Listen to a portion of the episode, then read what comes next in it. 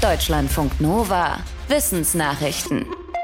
In der EU gehen jährlich Millionen Tonnen Lebensmittel verloren oder werden weggeworfen, womöglich sogar mehr als im Vergleich importiert werden. Das schätzt die niederländische Klimaschutzorganisation Feedback EU in einem neuen Bericht. Demnach landen in der EU jedes Jahr etwa 153 Millionen Tonnen Lebensmittel im Müll, 15 Millionen mehr als die EU-Länder von anderswo auf der Welt einkaufen.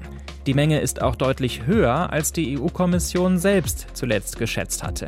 Laut der Untersuchung müsste die weggeworfene Menge Lebensmittel bis 2030 halbiert werden, um die Klimakrise zu bewältigen und die Versorgung abzusichern. Wie der britische Guardian in seinem Bericht über die Studie schreibt, könnte auch die Inflation eingedämmt werden, wenn weniger Lebensmittel verschwendet würden.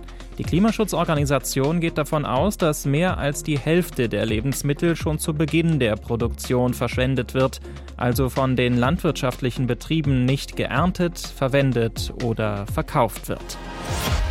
Steigende Meeresspiegel bedrohen niedrig liegende Städte an den Küsten weltweit, das ist bekannt, unterschätzt wird aber womöglich ein Vorgang, der gleichzeitig abläuft und Überflutungen noch mal wahrscheinlicher machen könnte.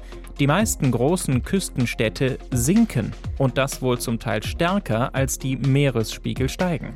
Der Effekt wird Landabsenkung genannt und etwa durch das Abpumpen von Grundwasser, die Förderung von Öl und Gas und die Verdichtung des Bodens durch schwere Gebäude verursacht. Ein Forschungsteam der Uni Singapur schreibt im Fachmagazin Nature, dass 44 der 48 bevölkerungsreichsten Küstenstädte betroffen sind.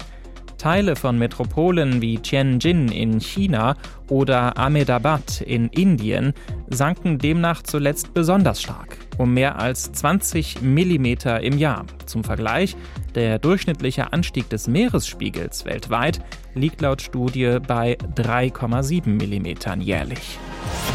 Auf der Erde leben sehr viele Ameisen, aber wie viele sind es eigentlich? Das hat ein Forschungsteam geleitet von der Uni Würzburg jetzt neu geschätzt.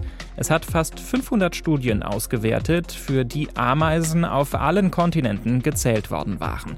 Herauskommt, dass auf der Erde schätzungsweise etwa 20 Billiarden Ameisen leben. Auf einen Menschen gerechnet kommen damit etwa zweieinhalb Millionen der Insekten. Die meisten Ameisen gibt es in den tropischen Gebieten, vor allem in den Wäldern und Savannen dort.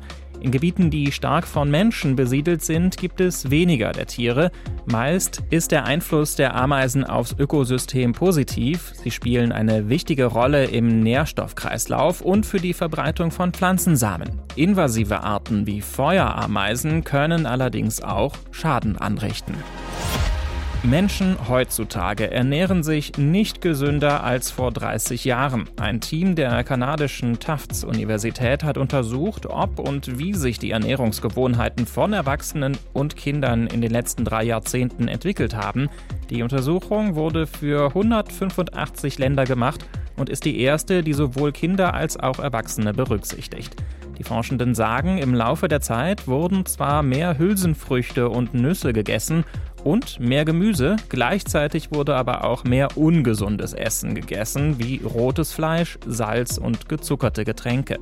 Auf einer Skala von 0 bis 100 erreichten die Länder im Schnitt einen Wert von etwa 40 Punkten, also eher unteres Mittelfeld. Die schlechtesten Werte gab es in Lateinamerika und der Karibik, die besten in Südasien. Laut der Studie hängt die Ernährung auch von Bildung ab und sie ändert sich mit dem Alter. Jüngere Kinder essen gesünder, im Alter nimmt das dann ab. Die Forschenden empfehlen, dass Regierungen Anreize für gesündere Ernährung schaffen. Bäume sind wichtig, vor allem in Zeiten des Klimawandels, denn sie funktionieren wie natürliche Klimaanlagen. Doch je heißer es wird und je weniger es regnet, desto schlechter geht es auch vielen Bäumen. Ein internationales Forschungsteam hat eine weltweite Risikobewertung für Baumarten, die in Städten gepflanzt wurden, erstellt.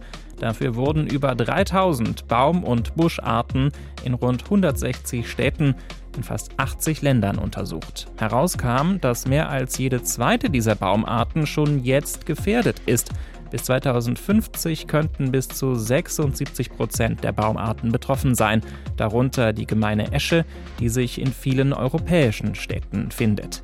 Für die Zukunft empfiehlt das Team, die Stadtbegrünung anzupassen und zum Beispiel robustere Baumarten anzupflanzen.